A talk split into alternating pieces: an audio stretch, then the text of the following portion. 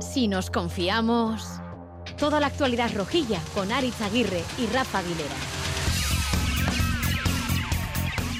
Una victoria súper, súper importante, ¿no? Porque veníamos de lo que veníamos y hoy era un partido para, para no fallar y 38 puntos, faltan 10 jornadas, creo que estamos a prácticamente una victoria de la permanencia y es para estar muy contentos. ¿no? Lo vemos ya muy cerquita, ¿no? Con 38 y a su vez, faltando 10 jornadas, pues nos mantenemos en unas posiciones también que para nosotros son ilusionantes. A Racha León ya veis que ha sido una Semana Santa roja, sin calvario ni vía crucis, pero con mucha pasión. Nadie nos ha hecho la Pascua, ha sido todo resurrección, resurrección, y en este caso gracias a un musulmán que está en pleno Ramadán. Apareció Abde, marca Osasuna, Abde. Papá llama, marca, gol, gol, gol, gol. Abde. Hace cosas que puedes pensar, bueno, lo voy a quitar, pero es que no se le puede quitar porque al final puede hacer lo que, lo que ha hecho, ¿no? Es un jugador que te gana partidos.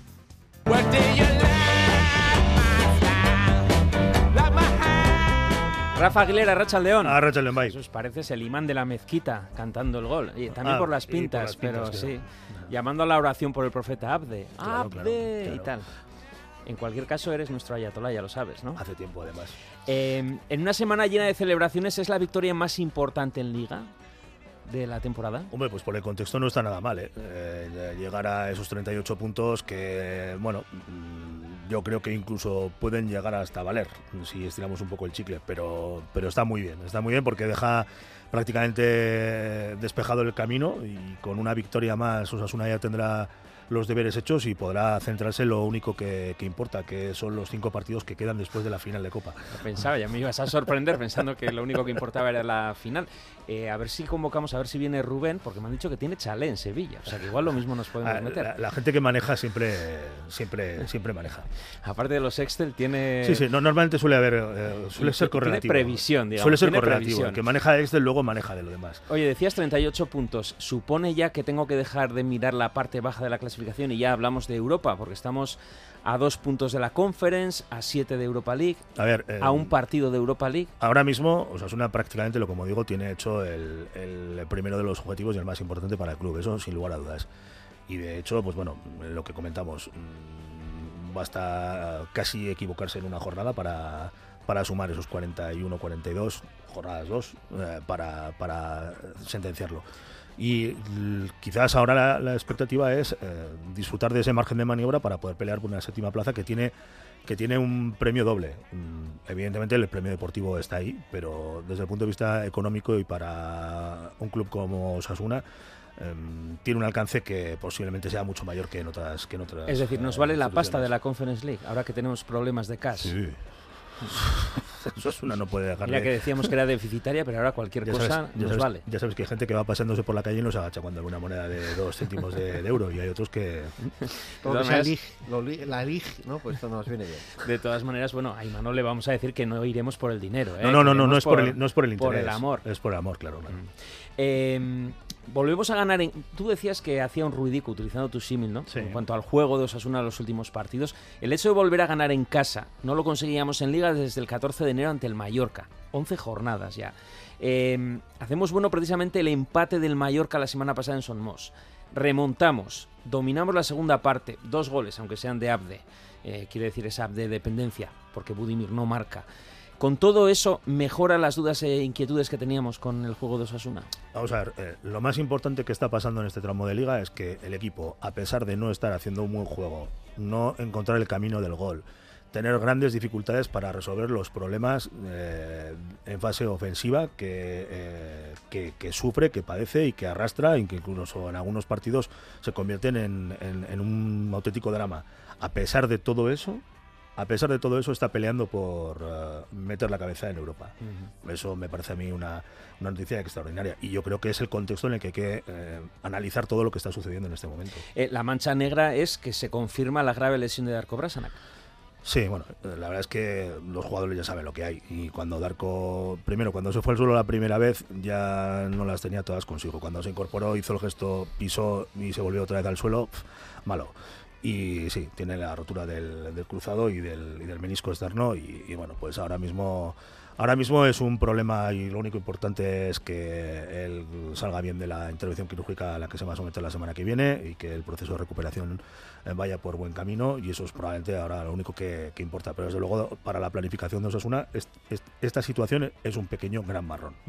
Porque no lo podemos dejar tirado como club y al mismo tiempo tampoco se contaba con él. A ver, eh, Osasuna ha construido una reputación en las últimas eh, temporadas eh, de club serio.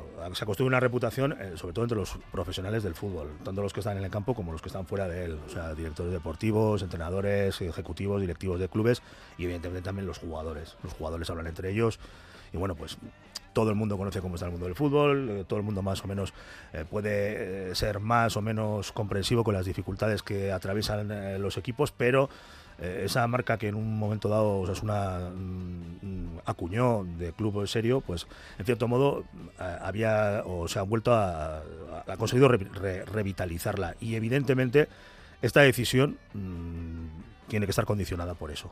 Pero diciendo las cosas claras, al mismo tiempo parece que no se contaba con él, aunque luego No, no. siempre podía haber una renovación sea, en extremis y ocuparía masa salarial cuan- si se le renueva Claro, el contrato. no, no, es que la, la decisión. eh, Aún la- estando lesionado. La decisión es y no endiablada. inscribirlo. La decisión es endiablada. O sea, Osasuna no puede. Entiendo yo, personalmente creo que no puede dejar tirado a Den, oye, perdona, a dar con una situación como esta. Entiendo que no.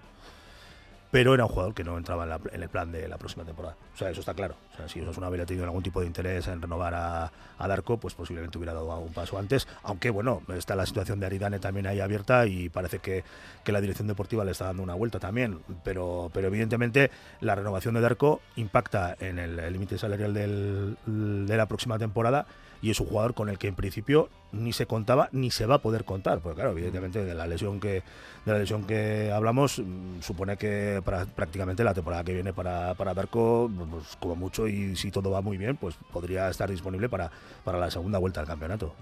Bueno, la de cosas que tenemos que hablar, ¿eh? 3 y 12 de la tarde, tenemos que hablar de Darko, tenemos que hablar de la victoria eh, frente al Elche en casa, tenemos que hablar, como no, de Abde y sobre todo de la final, de la infraestructura, de las entradas, tenemos Sí, mucho a que contar, eso ¿eh? también. O no, igual no, lo descartamos. Estamos, listos. Va- mucha turra, si no ¿eh? hablamos de otra Va- va- cosa. joder, va a ser una turra, madre de Dios.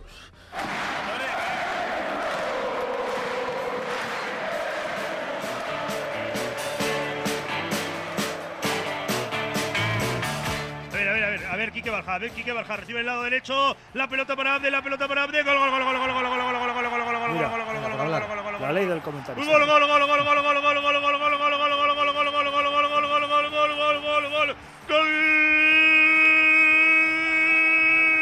De Osasuna, la carrera de Quique Barja la banda derecha, la llegada por el otro costado, apareció Abde, marca Osasuna, gol. Abde.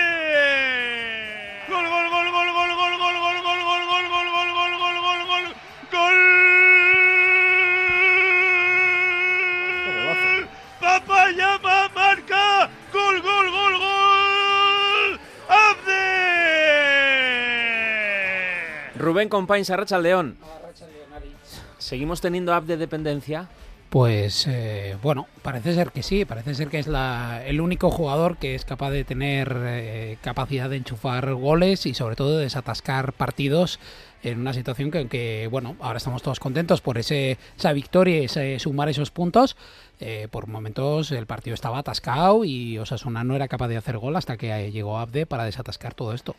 ¿Cómo va ese chalet a medias?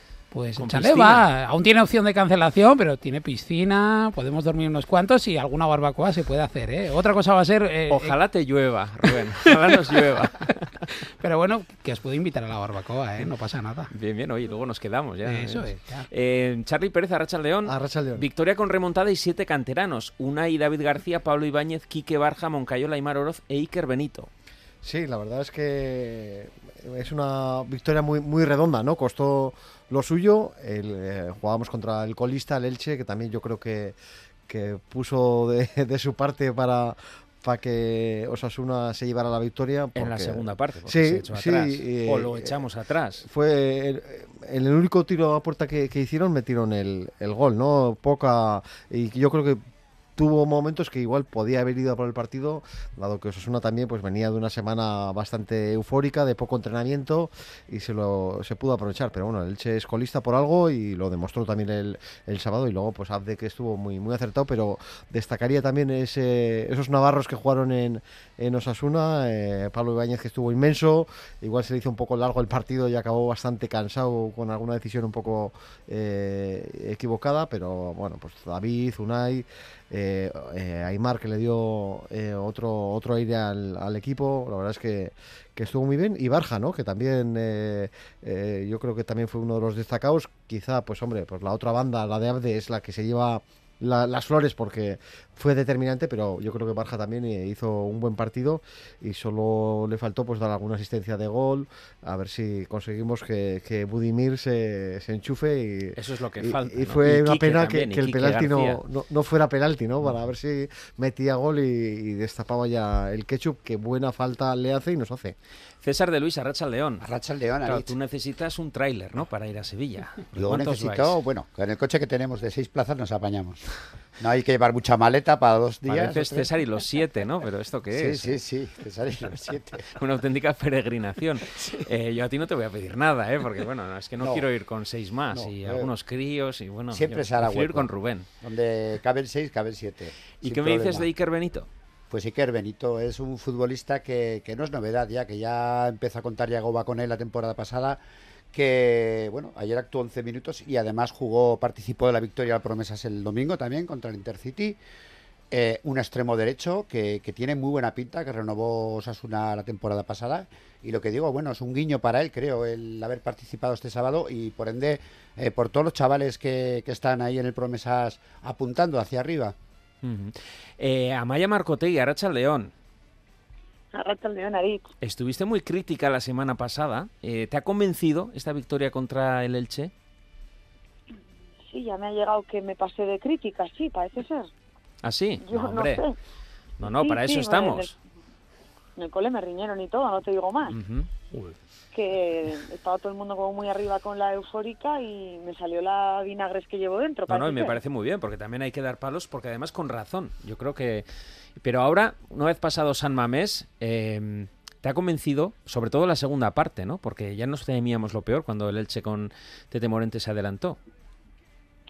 Eh, sí, para mí, o sea, lógicamente me quedo con la segunda parte de Osasuna.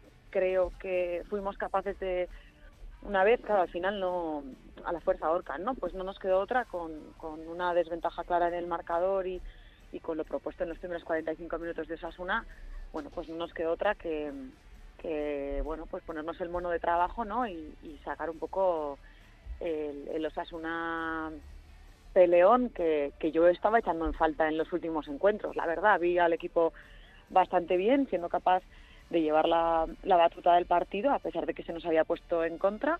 Uh -huh. Es cierto que puede parecer que, que, bueno, pues que al final jugábamos contra el, pues un equipo que está virtualmente descendido, ¿no? Y, y que lleva una distancia en, en la clasificación muy, muy notable.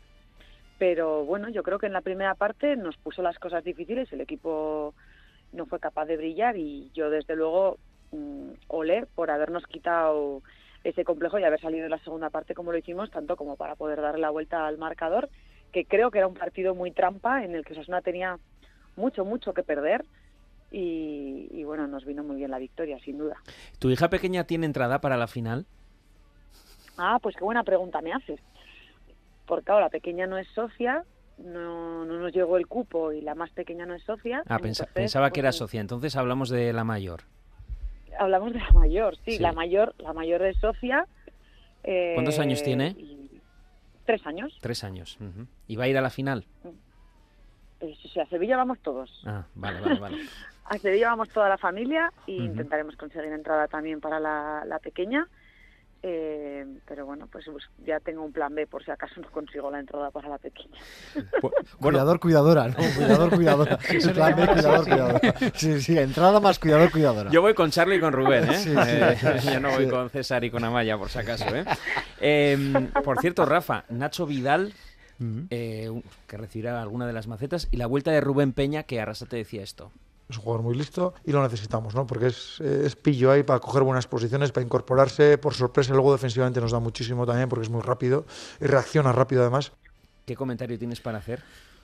Lo de Nacho empieza a ser un expediente X. La verdad es que me consta que no lo está pasando bien, eh, porque mm, no es una situación agradable y, y, en cierto modo, y aunque creo que no se ha hecho sangre afortunadamente sobre ello, a ningún futbolista le, le gusta ser sustituido en el tiempo de descanso porque cuando los, las cosas no van bien, pues parece que él es el culpable de lo que sucede sobre el terreno de juego. Y, y creo que el funcionamiento de Osasuna en la primera mitad o el problema fue más bien colectivo que de de un, una posición en concreto, aunque él, en cierto modo, también quedó retratado porque se vio en, muchas ocasiones desbordado. ¿no? Eh, con respecto a Rubén Peña, me parece una extraordinaria noticia porque creo que en esta fase del campeonato de liga no solamente Osasuna necesita su frescura y su punta de velocidad, sino que necesita de su veteranía.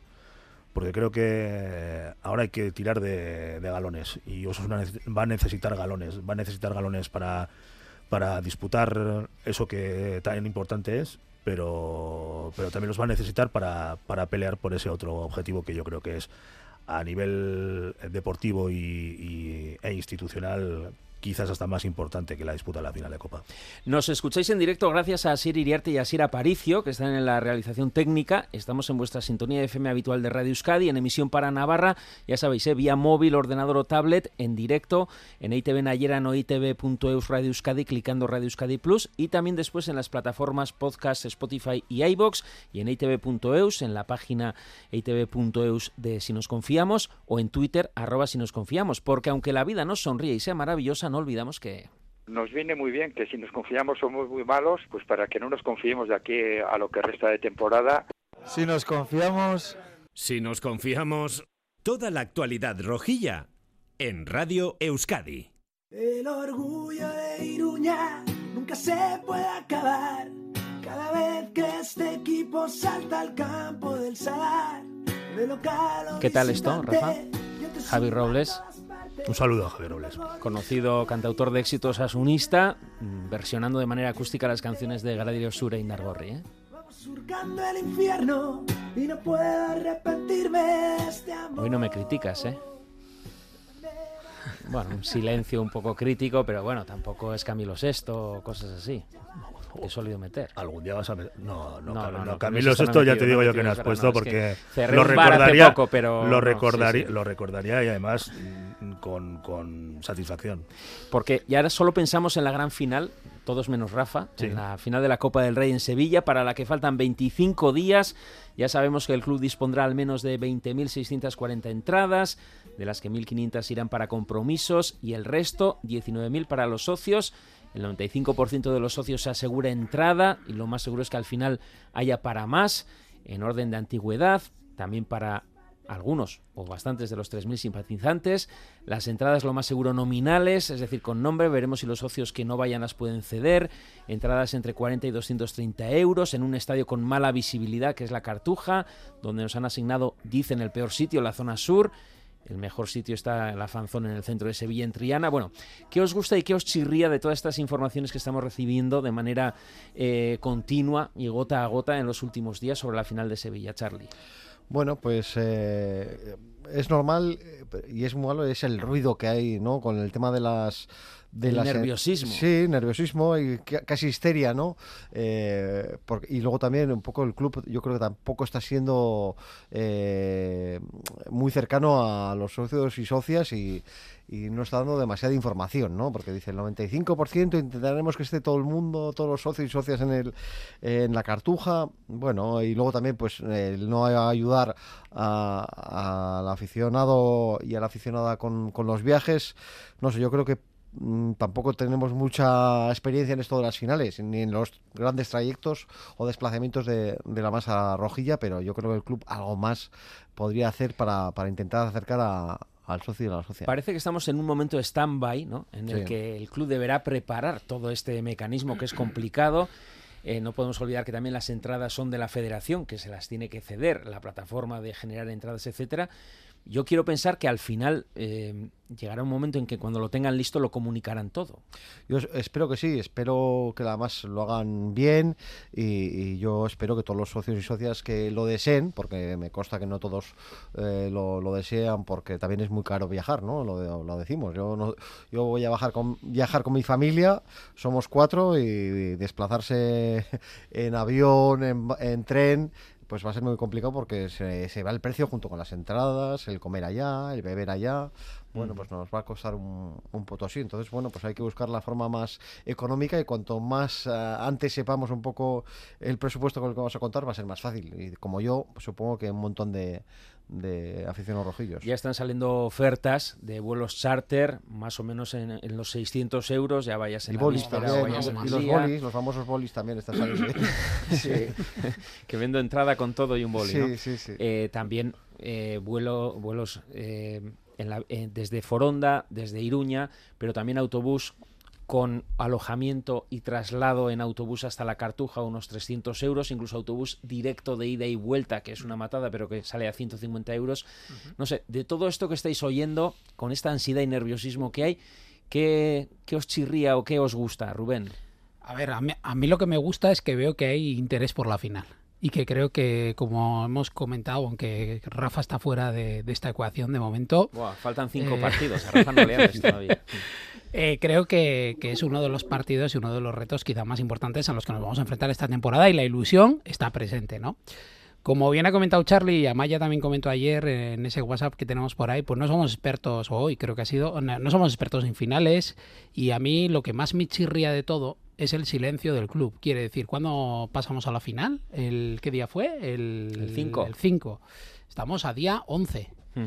Seis días después eh, solo tenemos una información Pero que la reunión fue ayer, con Sí, sí, sí, sí, sí, no, no, no, pero yo eh, hay dos informaciones. Una, que alguien se adelantó a decir mm, de manera igual no acertada, va a haber entradas para todos los socios, en una manera de, de euforia, yo creo, en un momento eufórico, y luego la siguiente, el siguiente comunicado que hay es lo del 95%, que ha sido lo que ha saltado un poco el, la, la- vamos a decir, el nerviosismo, ¿no?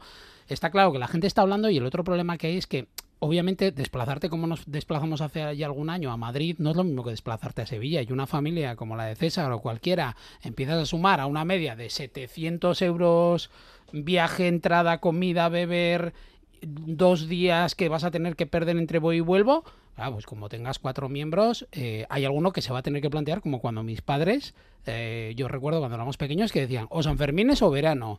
Pues aquí va a pasar algo parecido, o final de la Copa o vacaciones de verano. Pues es que la, el tema no está como para esto. Y eso, eso es lo que realmente me chirría. Creo que el silencio por parte del club no es positivo para, para alentar el nerviosismo de la, de Bueno, la no afición. hace falta beber, ¿eh? Te llevas un una garrafa de 5 Sí, pero tú sabes el calor que hace en 10, sí. Sevilla. La bota, la Yo- bota. ¿Sabes el calor que hace? Hay que César. hidratar, hay que hidratar. Hombre, a mí de todo esto me chirría es que, o sea, eh, si el club, bueno, como dice Rubén, se adelantó a que todos los socios se van a tener socios, entradas, yo creo que ya eh, hace un tiempo ya por lo menos podrían tener una idea de, de- de qué cantidad de entradas eh, podría haber y también eh, entre ellos haber planificado ya varios escenarios, el que nos hemos encontrado o el de tener más entradas por parte de la federación o la forma de, repartirlas.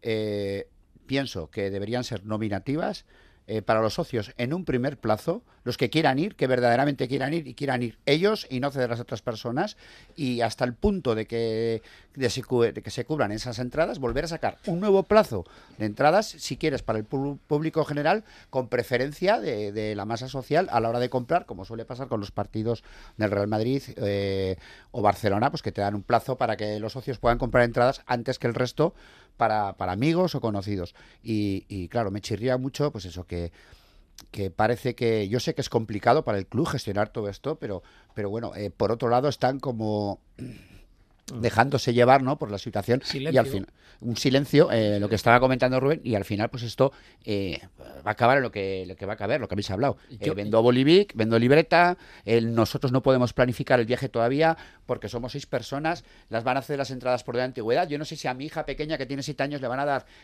un anfiteatro más arriba que el mío.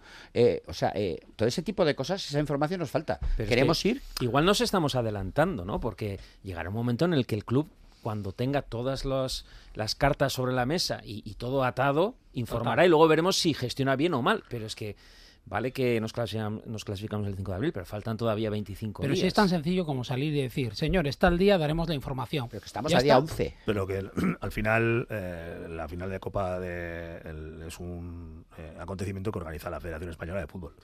Sí. Y, eh, en- y los clubes que la disputan, pues no te voy a decir que son convidados de piedra, Sí, pero, no pero casi están allí a ver lo que les dan, para que luego puedan gestionar. Mm, Y a partir de ahí yo creo que se, se entienden eh, muchas cosas. Otra, eh, otra derivada de todo esto y que, eh, bueno, está en el contexto de Santa Bárbara cuando truena, eh, y es que, mm, una vez más, el fútbol este que nos ha tocado vivir, al menos eh, en este momento a muchos, eh, no tiene en el centro al aficionado. Vosotros estáis, reclama- estáis haciendo peticiones y reclamaciones considerando que, como creo que es además, el, el- el aficionado está en el centro del, del espectáculo. claro, debería. Y- y- Aún más el socio, bueno, desde no, nuestro punto de de- vista. debe- debería. Y del club, del Me- espectáculo del club. Sí, pero, pero ya el hecho de, de la selección de un es- escenario como la Cartuja, que pues está muy bien para ver a Duplantis y a Median esta dos. mañana y para Usain Bolt,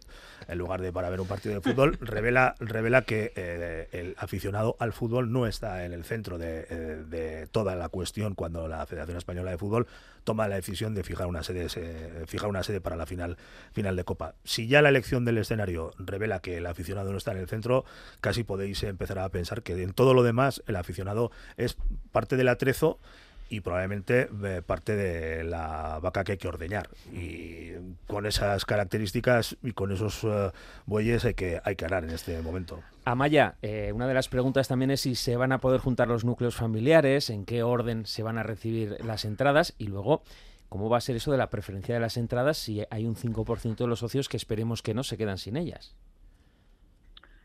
A ver, eh, a mí me, me da la sensación de que si tú coges a toda la masa social de Osasuna y más concretamente a todos los socios y socias que tiene Osasuna en este momento, estoy segura de que hay un 5% de la gente que o bien no va a poder ir por el motivo que sea o bien no va a querer ir por el motivo que sea. Entonces, a mí en realidad el tema del 95% me preocupa relativamente poco, entre comillas, porque sí creo que hay una parte de, los socios y socias de Osasuna que no van a poder acudir a Sevilla.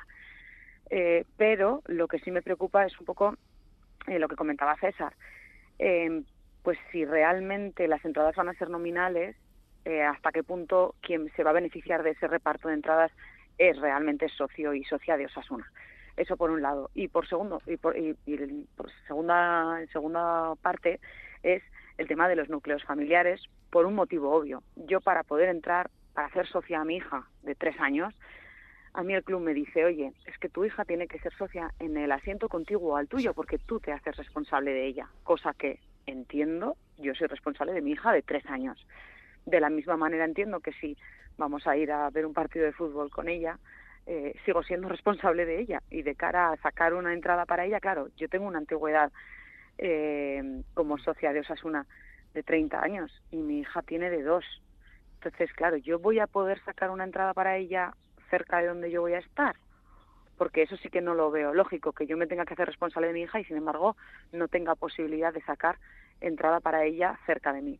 Es cierto que es difícil de gestionar, ¿eh? no vaya esto por delante, porque si tú quieres dar antigüedad a los socios y hacer ese reparto por antigüedad, que no lo veo mal, esto es una complicación, ¿eh? Pero claro, si tú vas con un niño, en este caso una niña de tres años, eh, si, si ella no puede sentarse conmigo en el estadio o no puede entrar a la misma zona en la que yo me encuentro, es que ella no va a poder ir al fútbol. Charlie. Sí, la, la casuística es eh, eh, mucha y supongo que el club no podrá atender toda la casuística, pero bueno, a mí no- eh, eh, el debate sobre lo nominativo, lo no nominativo de las entradas, a mí me parece que tal y como está el fútbol y so- sobre todo para garantizar una mayor claridad o transparencia, lo mejor es que las entradas para los socios y socias sean nom- eh, nominales, vamos, que vayan con nombre y apellido y así pues no se puede hacer tampoco un, un negocio, ¿no? Porque no Una reventa. o una reventa. Yo creo que es lo más limpio y a partir de ahí tirar también de los socios y socias simpatizantes y a mí me parecería lo más lógico y normal. Y luego también que se explicara bien a dónde van a parar esas entradas que no van ni para los socios ni para las socias, porque hay un porcentaje que una se, se guarda pues para eh, familiares. Al final de, Madrid dicen que el club se guardó 6.000 y ahora se va a guardar 1.500. Sí, sí, bueno, pero lo de Madrid, aquello y era el 50% y ya se vio que no. Bueno, lo de Madrid con Izco y todo lo que rodeaba a Izco y cómo ha acabado, cómo ha acabado, y nunca sabremos lo que pasó exactamente en Madrid. Esperemos que ahora todo se haga más claro y, no haya esas diferencias que, sí que hubo en Madrid. Y luego está la baja visibilidad de muchas zonas y de muchos asientos de la cartuja, ¿no? Sí, habrá que eh, ir con prismáticos. Eh, ya nos han dicho que... Eh, a partir de un dinero ya no, ¿no? sí, a partir de 130 euros. ¿130 euros? Se dice, se comenta. Hombre, Entre 40 y 130 habrá algún asiento intermedio bueno, te, bajan las dioptrías a partir de 130.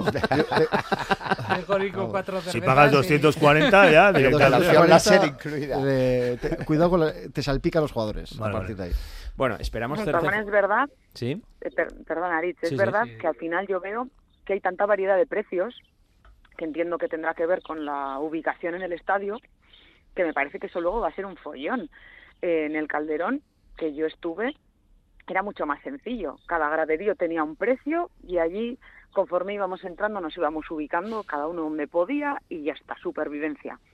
Lo que veo es que en la Cartuja, que yo no he estado nunca, pero viendo un poco cómo están repartidos los sectores, ostras, me parece que es muy, muy complicado sentarte en el fútbol, sentarte en el estadio con, eh, yo qué sé, me da igual familia, que amigos, que la gente que es vecina tuya de localidad en el estadio, me da igual, cada uno con quien vaya, va a ser muy difícil que la gente se pueda sentar con, su, con sus amigos y mantener esas zonas eh, del, estadio me parece que sería muchísimo más sencillo, que tampoco sé si está en mano de Osasuna y si es posible, ¿eh?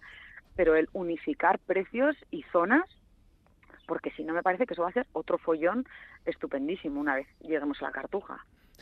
Bueno, esperaremos a las certezas del club. Por ahora, las certezas que tenemos es, y me voy a poner ya en plan Rafa, la victoria contra el Elche que nos deja a 38 puntos y que todavía quedan cinco partidos para soñar en algo grande, además de la final. ¿eh?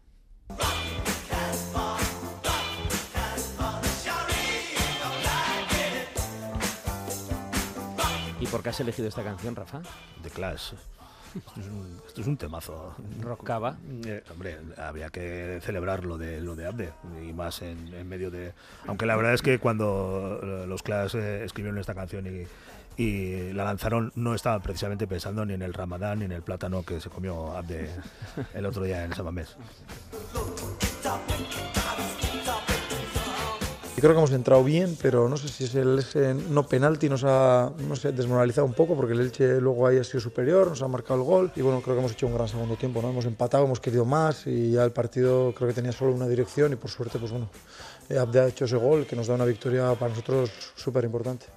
Creo que hemos empezado bien, hemos sido dinámicos, hemos tenido llegadas, pero ocasiones claras no y luego lo que he dicho, después del penalti nos costaba robar a, al y hemos tenido muy poca presencia. Segundo tiempo creo que hemos ocupado mejor los espacios, los, tres de medio campo también estaban ocupando mejor las alturas, eso ha hecho que pudiésemos llegar más fácil a, a Barja y a, Abde y luego la profundidad de los laterales, ¿no? Creo que tanto Monca como luego Rubén Peña, que ha tenido muy buenos minutos, y Manu en el otro lado han sido decisivos para poner el campo un poco hasta abajo. ¿Mejora el juego de Osasuna, César? El juego de Osasuna mejoró bastante, sí, sí, sí este fin de semana y además es súper importante, hemos hablado, estos tres puntos nos van a dar, yo creo que esa tranquilidad y esa paciencia para, para, para seguir arriba y no despistarnos, porque si no este mes se nos puede hacer muy largo. Rubén. Hombre, desde luego que, que mejorar vamos mejorando. No obstante, yo sigo preocupadísimo porque seguimos sin tener gol arriba. Eh, estamos dependiendo constantemente de un día mejor o peor de, de una genialidad como la de Ave. Y lo decía antes Yagoba, que es cierto que se le trajo, se, se contaba con él para ser un jugador que marcase la diferencia. Pero yo tengo esa preocupación. Al final, si tú miras datos del partido, te das cuenta que casi el 50% del ataque de Osasuna fue por el lado de, de Manu y Abde. Entonces, eso deja un poco en evidencia tanto a nuestro centro de campo, que ha sido algo eh, que ha carburado durante muchos partidos y deja muy en evidencia nuestro nuestro otro extremo, el lateral derecho, que, que, el extremo derecho que no que nos complica y pues, sobre todo luego lo del gol, que, que, como decía Charlie antes, es que jugadores como Udimir necesitan ya gol como, como comer. Sí, pero bueno, también eh, estos partidos, eh, últimas jornadas, echábamos en falta no solo gol, sino las ocasiones, ¿no? Y por lo menos eh, el sábado hubo 22 remates eh, y 7 pu- tiros a puerta. Y obviamente, pues eh, yo creo también, eh, Abdes está muy bien, pero Manu, yo creo que estamos en una de sus mejores versiones de, de la temporada. Y en la banda derecha, pues Nacho, ya hemos comentado, igual luego comentamos más, no está en su mejor momento, pero claro, Moncayola tampoco tiene la capacidad ofensiva para, para llegar a, línea de fondo, aunque bueno, Barja yo creo que también lo, lo intentó. Y como nota positiva yo creo que Pablo Ibáñez con la confianza del, del gol en Samames también se atrevió a, tirar de, fuera, fuera del área, Le- es algo que, que hace bien, que en el Promesas ha destacado por ello. Y, además ya decía él la semana pasada que le animaban a, a tirar a, puerta y el, el el sábado se vino arriba, lo intentó, no, no llegó el gol, pero bueno, yo creo que hay que buscar aspectos positivos y vi a un Budimir muy participativo que como al equipo en la primera parte, lo decía Yagoba, le, le perjudicó mucho esos cuatro minutos de parón de- del bar, ¿no? Porque hasta entonces yo creo que Osasuna era superior y fue un momento de desconcierto que el Elche se vino arriba y, y acabó en una primera parte, yo creo que el Elche va a estar contentos y Osasuna de más a menos. Y Posiblemente lo peor del partido fue que no hubiera oportunidad para que Budimir chutara el penalti. porque sin duda. Si, si lo llega a transformar,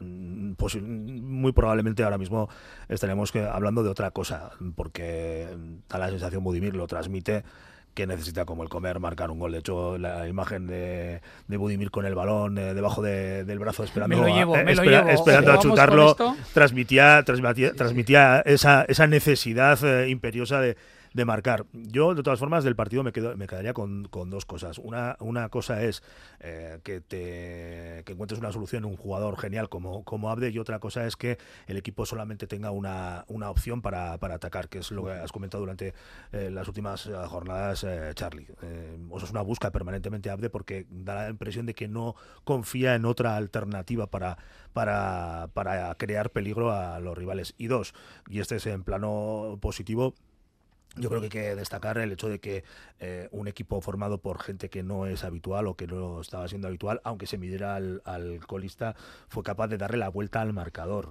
Y eso, bueno, pues habla de, del, de- del nivel medio que tiene la, la plantilla y las alternativas que sigue teniendo a su disposición a Arrasate. Mm, Resolvieron un partido realmente complicado en un contexto muy complejo. O sea que por ese lado yo creo que, que, hay, que hay cosas para rescatar, con independencia de que se podría hablar de otras, como por ejemplo pues el partido de Moy o, en fin, ya, ya seguramente tendremos ocasión de hacerlo.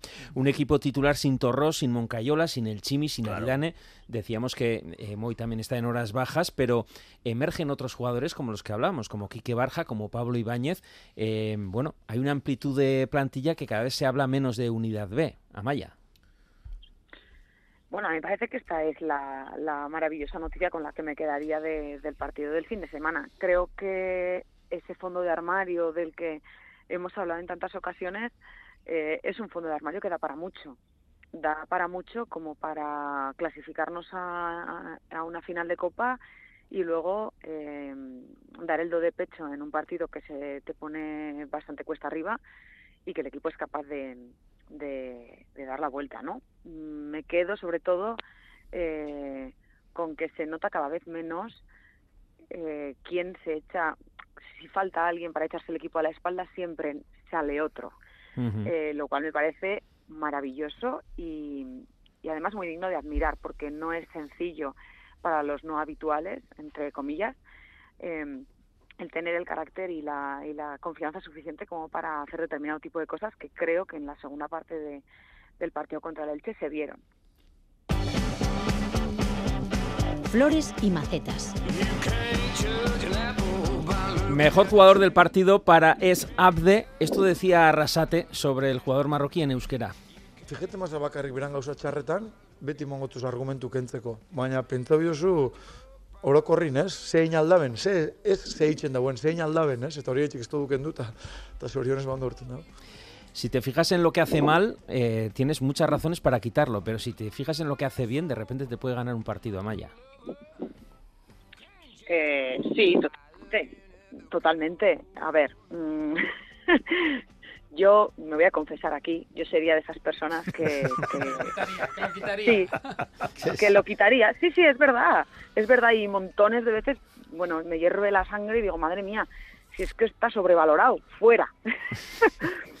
y, y luego es verdad que me toca comerme mis palabras porque te sale con una genialidad de estas y dices, bueno, pues, eh, pues te toca callarte y se acabó, ¿no?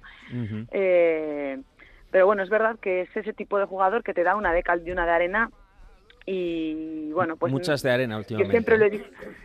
Eh, Charlie, ¿nos lo podemos quedar el año que viene? No, no, nos lo podemos que- eh, quedar El propio por Arrasate un tema que no. económico. Hay que vender muchas, muchísimas entradas para, Mucho, para- mucho. pero muchísimas entradas para quedarnos a, a 200 Abde y millones, ¿no? Y, Tiene y cláusula, más con, con la necesidad del Barça que tiene por por vender, ¿no? Y dado que últimamente estamos mu- mucho con los símiles eh, taurinos, ¿no? De- en, en el grupo de WhatsApp, pues es que Abdes de, de puerta grande o enfermería, ¿no? Es eso. Lo puedes odiar en una jugada y la Y, so- siguiente y estar sobre todo, y, y- y en eso reconozco que yo empatizo con él, es sobre todo de sol. Sí, sí, sí, totalmente. tota- Yo creo que es fotovoltaico. sí, Mejor sí. jugador de casa para Quique Barja, Rubén. Eh, yo no votaba a Quique Barja. Entonces, yo le ¿Cómo que no? votaba a Pablo. Ay, perdón, Pablo. Habré César, sido César, yo. perdón, Habré César, sido yo, sí. sí, sí. Hombre, pues que Baja a mí me parece que, que tuvo muchas incursiones por la banda derecha. Además dio eh, solvencia, apoyo defensivo a Nacho Vidal, que está como está cuando sube. Y, y bueno, eh, la asistencia al gol, que era el primer gol, eh, fue suya. Eh, vino jugada Pablo Ibáñez, Quique Barja y, y para adentro Azde. Y premio al a- premio si nos confiamos al jugador menos acertado ha sido para Nacho Vidal, ya lo hemos comentado. Sin embargo, tanto Rafa como eh, Rubén habéis votado por Moy Gómez. Sí, yo he votado por Moy porque, bueno, de hecho, es que yo suponía que la gente iba a votar o a Nacho o a Budimir. el- el- César ha el- votado a Budimir. Sí, es- es- es- era, era una opción, opciones buenas, pero para mí, es que vuelvo a decirlo, a repetir lo que he dicho antes, para mí, y de hecho es por, por eso es por lo que he votado también a Pablo, porque fue el único que fue capaz de contener ese, esa, ese- esa entrada de Osasuna por el centro, porque si al final nos damos cuenta, si el equipo o depende de una genialidad como la de Abde o un centro lateral puntual de, de, de Quique y pretendemos entrar por el centro y nuestro centro de campo no funciona, pues para mí es un jugador que además que estaba llamado a ser un, un referente y, y es que lo hemos visto. Pues, Flores, eh, para votado. Esabde y Quique Barja, también entre los mencionados estaba Pablo Ibáñez y la maceta para Nacho Vidal, aunque quien ha votado por Moy Gómez y Budimir.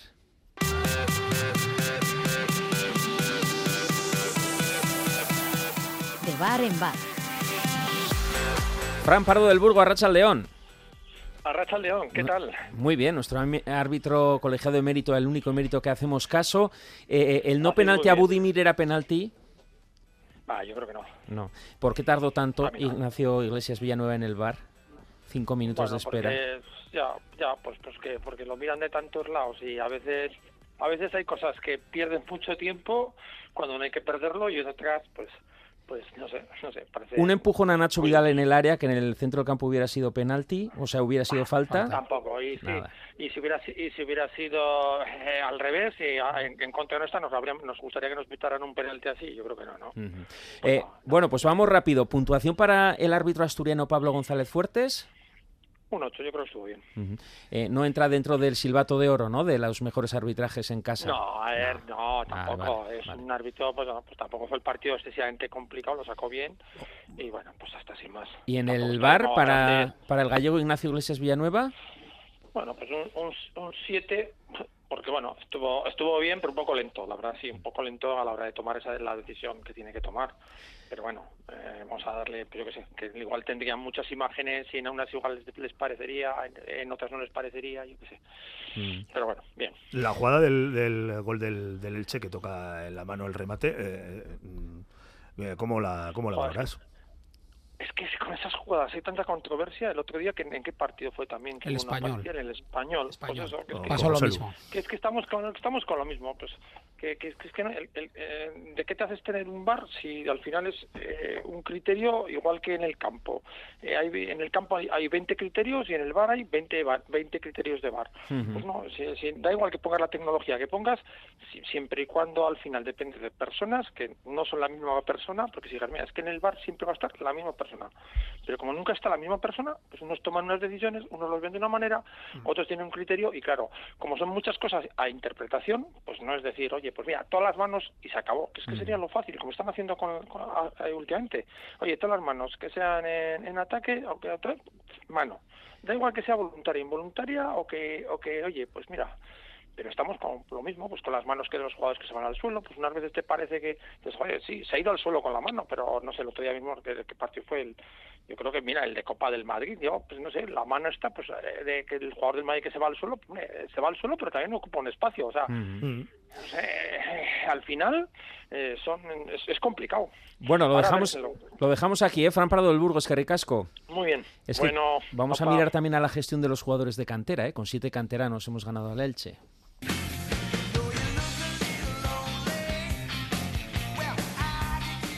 Y es que se consolidan en la alineación Pablo Ibáñez, ya de antes Aymar Oroz, y vuelve a aparecer Iker Benito. Sobre eso queremos hablar ¿eh? con nuestro coach deportivo.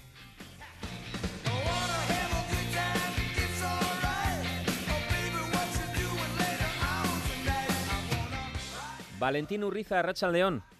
Arracha León, Arich. Vamos a ver, Valentín, esa aparición intermitente de jugadores de la cantera, por ejemplo, hablábamos de Iker Benito, el otro día unos minutos también Diego Moreno otra vez.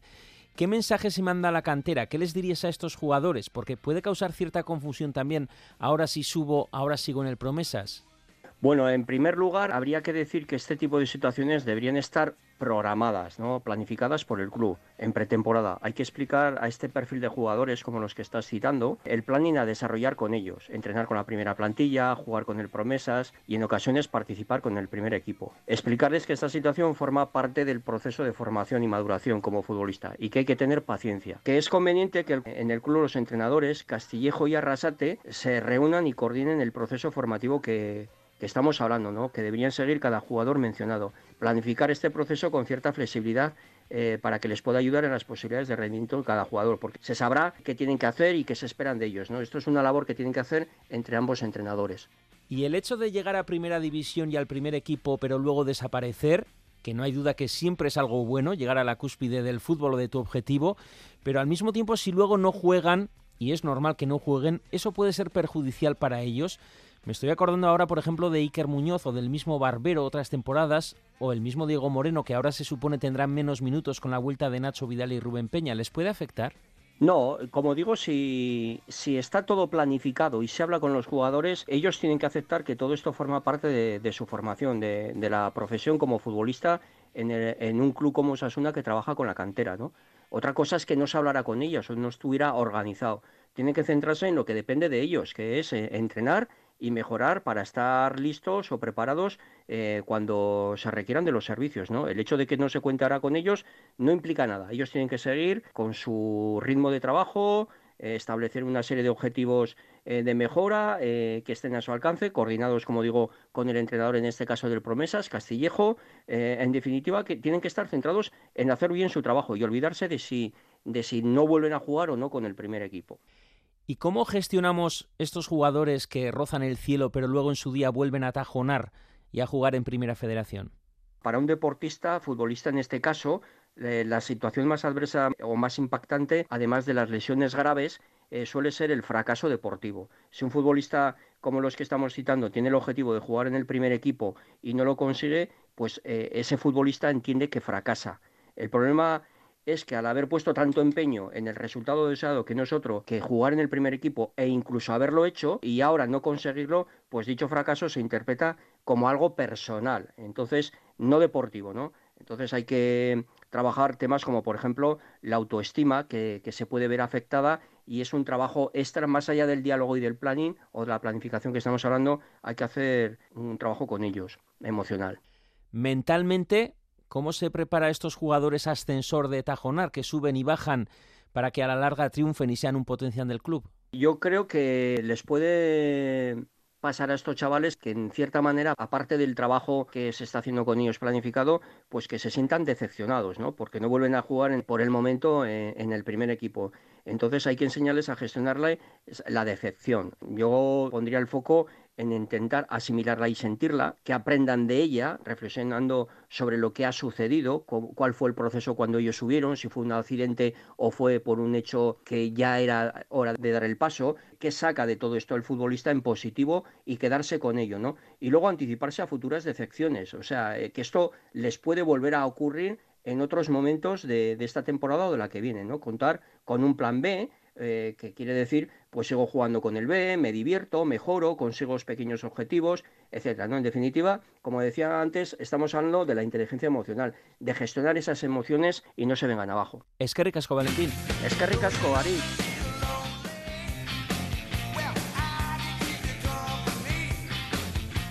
Bueno, rápidamente, ¿cómo valoráis la gestión de Tajonar y de los canteranos esta temporada? Con algunos jugadores que ya eh, desde el principio de temporada y ahora Pablo Ibáñez se están eh, consolidando en el primer equipo y otros que de manera intermitente vemos cómo suben y bajan. Ahora de repente nos ha sorprendido la convocatoria de Icar Benito que jugó minutos también.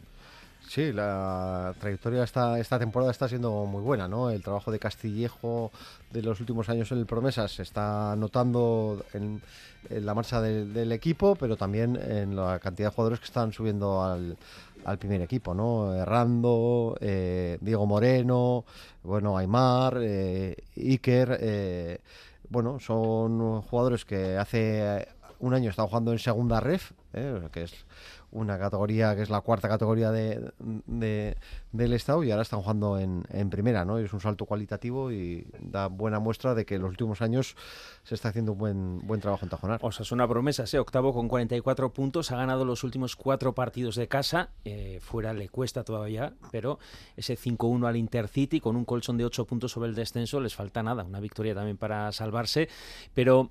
Eh, ¿Qué recorrido tienen, Rafa, jugadores como Diego Moreno, como Iker Benito, que muchas veces les tocará, como hablábamos con Valentín, volver a tajonar?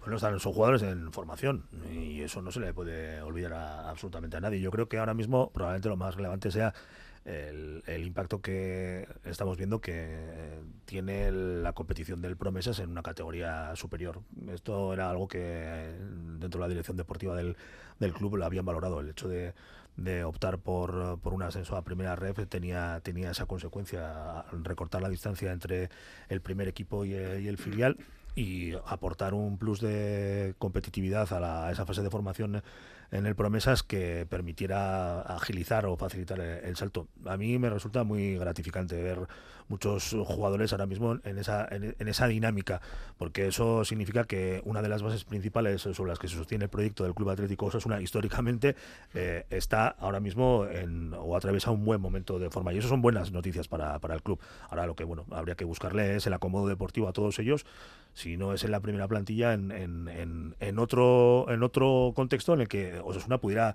obtener un retorno económico y deportivo.